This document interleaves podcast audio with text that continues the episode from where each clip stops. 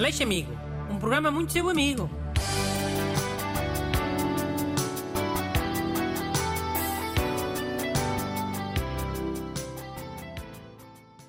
Bom dia. Vamos lá mais uma edição do show de rádio que é ser muito vosso amigo. Hoje com a gente Busto. Olá, bom dia.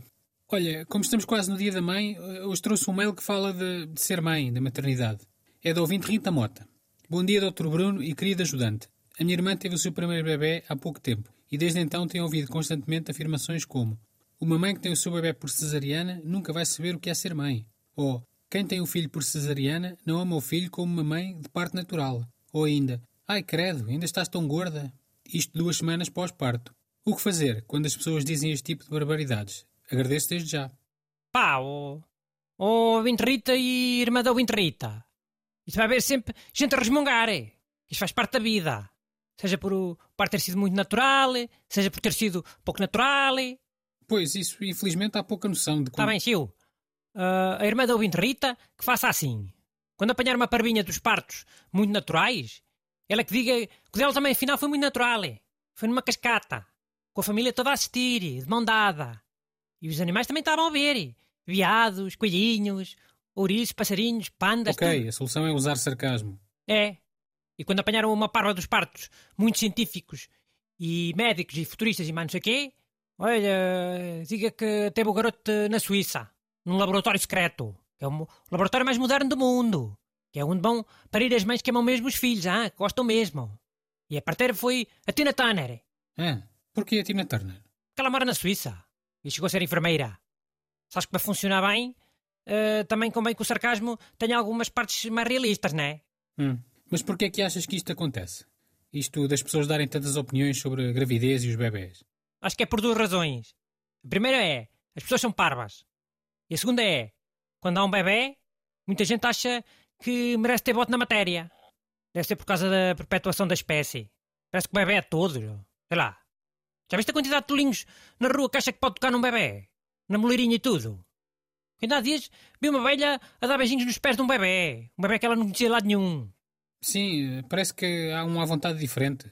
E até eu já ouvi essa conversa sobre cesarianas, eh, de ser um indicador do amor que se tem à criança. Já ouviste? Porque deves andar nesses blogs de meio ressabiadas. A ver se sacas alguma parva como tu. Oh, pá, são coisas que se vão ouvindo. Eu não concordo, claro.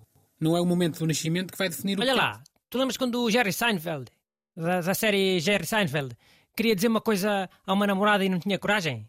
Queria dizer o quê? Pá, era a namorada tinha um nariz muito grande. Ou tinha mãos de homem. Eu não sei. Então ele chama o Cosmo Kramer, que é assim todo desbocado, para lhe dizer isso. Sim, já sei qual é o episódio. Pronto. A irmã da Rita também podia ter alguém assim. Sempre mais ou menos à mão. E quando alguém viesse com ela fisgada a dizer que a cesariana mas não sei o quê, ou que ela está gorda, ou, ou essa pessoa respondia. Até pode ser o marido a responder. A ver se faz alguma coisa também. Não fica só a olhar. Hum. Mas respondia ao quê? Pode dizer. E... Ah, ainda há uns dias li um artigo na Medics Magazine que, que dizia que os bebés nascidos por cesariana são muito mais amados e têm melhores notas e metem-se menos na droga. Ou, sei lá, então guardei você, sua bosta, guardei você. Também é uma coisa muito mais simples, também dá. Ok, a questão é que pode nem sempre ter essa pessoa por perto eh, para estar ali a responder à altura. É, mas também pode responder a ela. E se não lhe apetecer, Olha, usa o telemóvel. Como é que faz isso? Com áudios pré-gravados? Ou músicas. Quando alguém começar com essas conversas, a irmã pega um telemóvel e mete a tocar uma música. Olha, como esta aqui, por exemplo. Chega, cala a boca, vai embora. Quando eu te quero, você foge, reclama, me deixa de cara no chão. Chega, cala a boca, vai embora. Da dupla Paulo Roberto e Cristiano. Mas isto não é sobre mandar calar pessoas intrometidas. Claro que não. Temos que a sertaneja. O tema é sempre dor de corno. Mas mandar calar é o que importa. E a pessoa até pode fingir que aquele é o, olha, o toque de telemóvel e que está sempre a receber uma chamada. E sempre que alguém chatear com essas conversas de cesarianas e de estar gordo e mais não sei o quê, o telefone toca. Sim, pode ser uma boa solução de passar a mensagem. De forma indireta. É. E há mais música assim. Pode ir variando. Há uma boa do cantor Beto Correia.